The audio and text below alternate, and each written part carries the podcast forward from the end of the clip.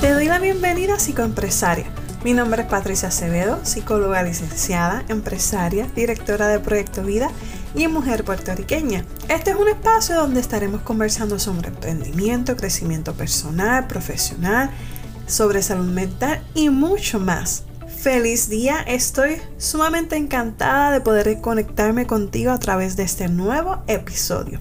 Y hoy estaremos hablando sobre algunas situaciones que atravesé y que influyeron a la hora de querer emprender. Pero si llegaste a este episodio de paracaídas, te invito a que escuches los episodios anteriores que están súper, súper buenos. Y antes de comenzar. Para aquellas personas que me escuchan por primera vez, les comparto que tengo un centro donde se ofrecen servicios de terapia individual y pareja, consultoría profesional, talleres y charlas. Puedes acceder a la página de proyectovidapr.com donde encontrarás más información sobre los servicios y otras herramientas. Vamos a comenzar. Mi primer trabajo oficial fue en una cooperativa como cajera.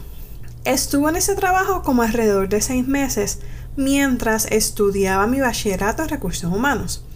Fue una experiencia dentro de todo buena, ¿verdad? Conocí gente maravillosa y tengo unos gratos recuerdos. Sin embargo, me tocó partir y mi próxima experiencia de trabajo fue casi culminando mi bachillerato en el área de recursos humanos en una empresa en San Juan. Una chica de Arecibo se fue a trabajar a San Juan. Así que dentro de mi camino profesional, esa ha sido una de las mejores experiencias profesionales que he tenido. Desde los compañeros de trabajo hasta mi supervisor. Y a pesar de que los años han pasado, aún recuerdo el nombre de mi primer supervisor, bueno, mi segundo supervisor, y se llama Marcelino Sayas. ¿Por qué lo menciono? Porque para mí fue un antes y un después conocerlo. Eh, es una persona encantadora tanto a nivel personal como profesional, un líder excelente y un gran supervisor para mí fue una experiencia muy grata, ¿verdad? Compartir eh, mis inicios con una persona como él, tanto él como el equipo de trabajo que él tenía a cargo. Sin embargo, en el momento en que acabó mi contrato con esa empresa, me dije a mí misma que si en algún momento me tocara asumir el rol de líder o supervisora, él sería mi modelo a seguir. Y ya han pasado casi 10 años de esa experiencia. Y realmente que hoy puedo decir que la líder que soy, en parte se lo debo a él. A la forma en, en que él gestionaba su equipo de trabajo. Y más que eh, vernos como un empleado, nos veía como si fuéramos parte de una familia. Y para mí eso fue eh, muy gratificante. Y más cuando aún era, vamos a ponerle así, una nena de veintipico de años. Pero nada, después de esa experiencia, pues me moví a otra área, ¿verdad? Y aquí es que comienza lo bueno. Al culminar, como le mencioné en mi contrato, entré a trabajar a la banca. Mis primeros años en la banca fueron muy buenos, ¿verdad? Era una empleada que daba la milla extra, siempre buscaba ayudar a los demás. Mis compañeros de trabajo eran excelentes me gustaba lo que estaba haciendo. Pero llegó un momento en que las cosas comenzaron a cambiar un poco por parte de la supervisión. Entonces el ambiente de trabajo se comenzó a sentir un poco cargado. Hubo algunos episodios que fueron difíciles de procesar. En mi caso era personal, algo que fue un detonante que hizo que las cosas cambiaran fue cuando mi abuela paterna falleció en el 2014. Para mí fue un momento muy difícil y aún recuerdo el momento y hoy día me causa un poco de dolor y coraje por lo ocurrido. Recuerdo que yo me encontraba en mi escritorio y suena mi teléfono personal y es mi mamá. Entonces mami me comunica que abuela no estaba muy bien, que sus respiraciones estaban bajando y pues que estaban preparándose ya. Yo continué mi trabajo con mucho nervio, con mucha ansiedad, con mucha angustia. Y casi al mediodía recibí la, la noticia, esa llamada que ya tú sabes que, que lo que te va a comunicar no es nada bueno. Y mi abuela ya había fallecido. Fue un momento difícil y en ese momento se lo comenté a mi supervisora para ver si me podía ir, porque transitar por todo eso que estaba ocurriendo, pues para mí era difícil. Sin embargo, ella me respondió que no podía dejar mi puesto porque había un cierre que me tocaba atender. Para mí fue como un balde de agua fría. Yo creo que yo me quedé en un estado de shock. Fue un momento sumamente difícil para mí. Recuerdo que, que el cierre era después de mi hora de almuerzo. Hice el mismo con los ojos llorosos y al finalizarlo tomé mis cosas y me fui. Ese mismo año, ese 2014, meses después falleció mi abuela materna un viernes en la noche. Así que en ese caso no tuve que enfrentarme a mi supervisora. Un dato que es un poco, no sé si curioso, no sé por qué ocurre.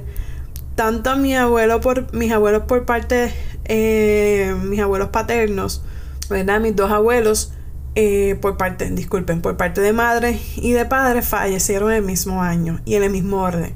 Mi abuelo paterno falleció primero y luego meses después mi abuelo materno. Y la, la misma historia se repetía muchos años después. Pero no me tocó tener que enfrentarme, ¿verdad? A mi supervisora eh, para decirle esa noticia. Pero luego de, no me acuerdo muy bien si fueron varios meses o el año, en los años siguientes, en mi familia ocurrió otro fallecimiento. En este caso fue un tío por parte de madre. Y aún recuerdo en el escritorio que me encontraba. Recuerdo que tomé el teléfono, eh, llamé a mi supervisora para ver si podía irme el mediodía para acompañar a mi mamá, ¿verdad? Al entierro de su hermano y de mi tío. A lo que ella me respondió que no podía irme porque los pasados meses me había ausentado mucho. Yo digo que eso para mí fue mortal. Yo digo que desde ese momento algo en mí cambió. Algo dentro de mí se rompió. Ya yo no tenía la misma motivación de antes, ya yo no daba la milla extra, y tenía resentimiento porque no podía entender cómo podían poner primero esa parte, vamos a llamarla material, antes que la parte humana. En, en, mi ser, no, mi ser no podía entender eso, ¿verdad? Porque yo vengo de una familia, pues, que está llena de valores, de que está llena de valores, en fin, de que es, de que humanizamos eh, de que reconocemos que somos humanos y, y, tenemos que dar apoyo en los momentos difíciles a nuestra familia. Y para mí, y para la edad que tenía en aquel momento, para mí eso fue como que algo mortal.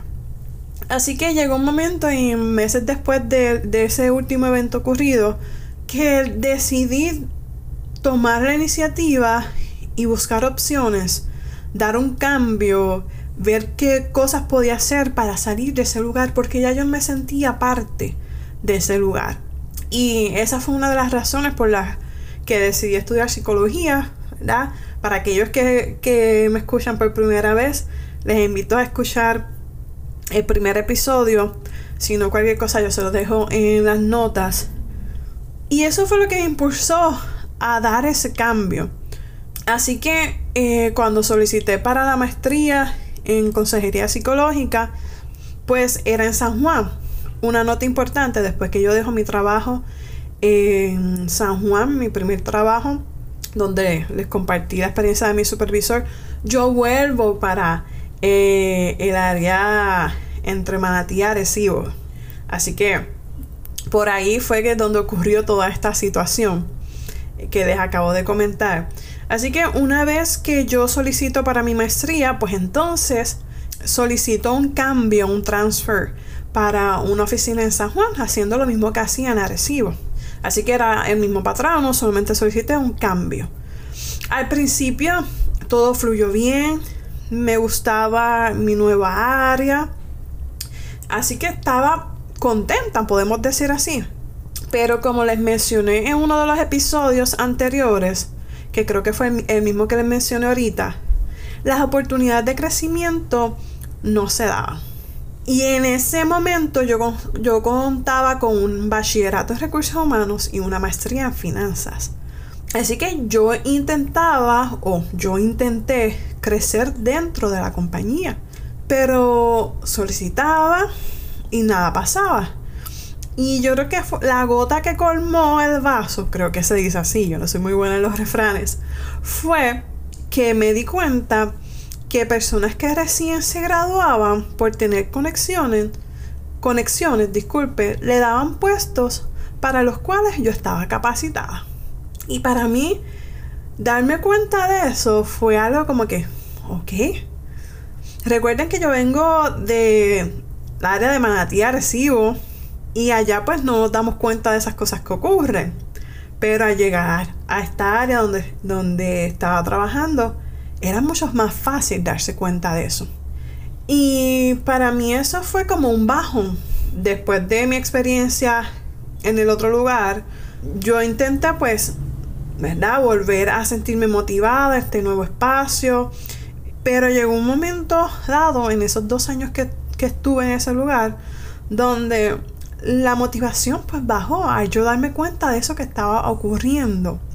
Otra cosa que también influyó en que yo me sintiera eh, fuera de ese lugar fue una situación que ocurrió con mi supervisor de ese entonces, porque ya yo estaba casi culminando mi maestría en consejería psicológica, entonces esto eh, ocasionaba que yo tuviera que ausentarme ciertos días para poder hacer mis prácticas.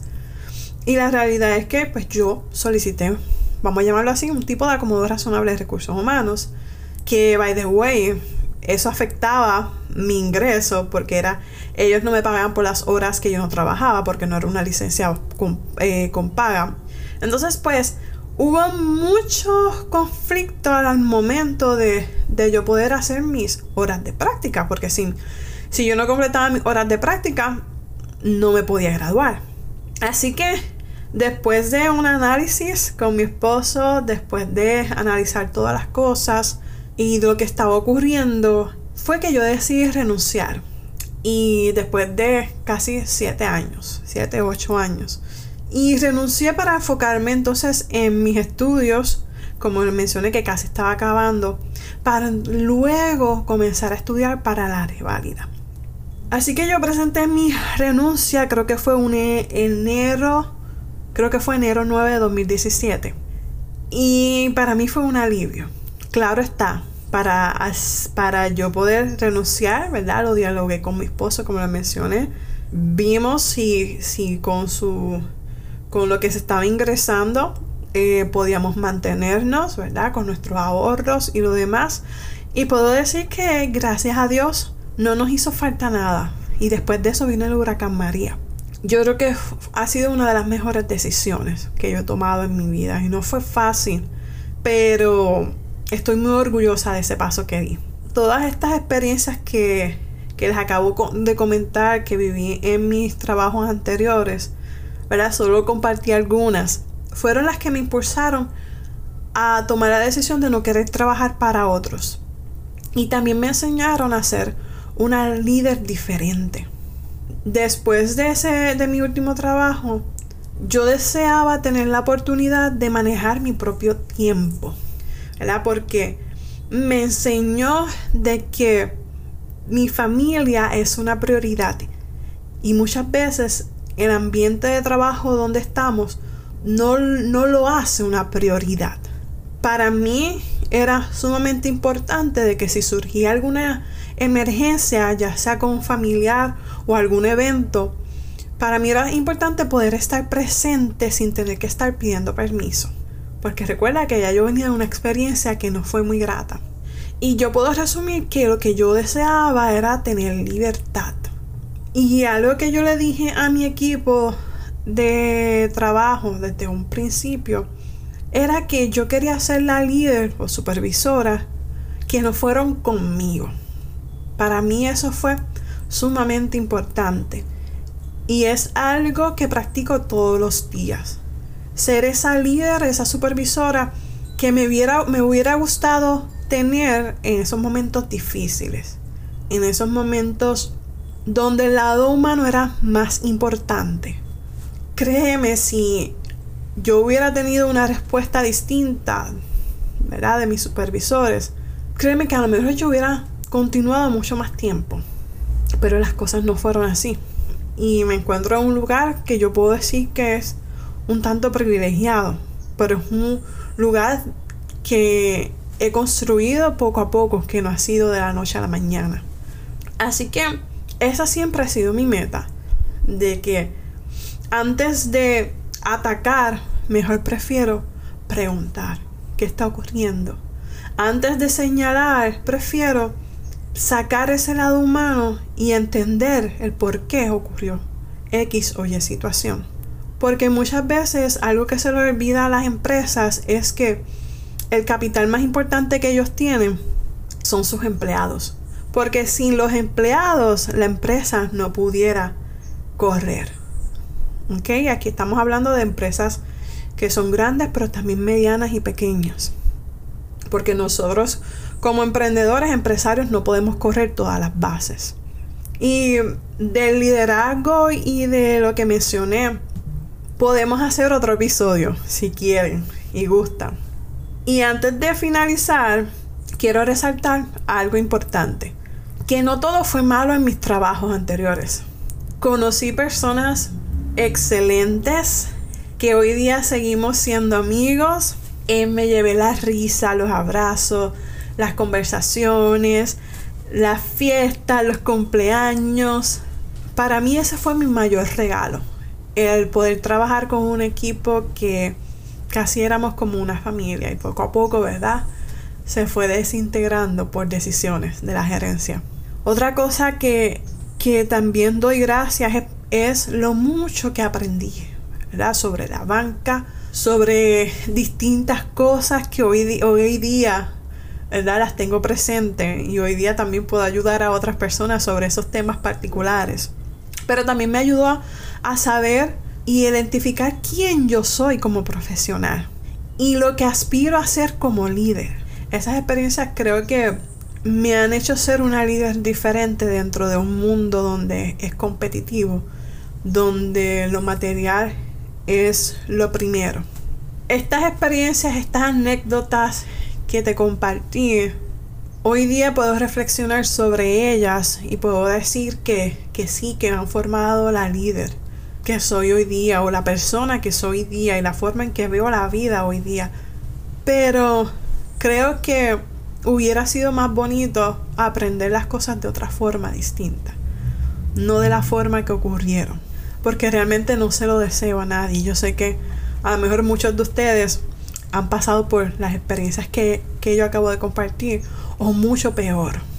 Yo espero que, que todo lo que he hablado durante este episodio te ayude, ¿verdad? A identificar si en el lugar donde tú te encuentras trabajando es uno que promueva tu crecimiento profesional, pero también el área personal. Eso es muy importante, esa, esa área de humanidad. Así que te dejo con, esa última línea. Y nada, damos por terminado el episodio de hoy. Si tienes algún tema, ¿verdad? Que quisieras que discuta por aquí o tienes alguna duda, pregunta, puedes enviarla al correo electrónico de psicoempresariapr.gmail.com Así que gracias por escucharme. Recuerda seguir, seguirme en Instagram como psicoempresaria. Si encuentras valor en este contenido, comparte este episodio en tus redes, con tu familia y amigos. Y recuerda dejarme tu reseña en iTunes y en Spotify. Así que hasta la próxima y chao chao.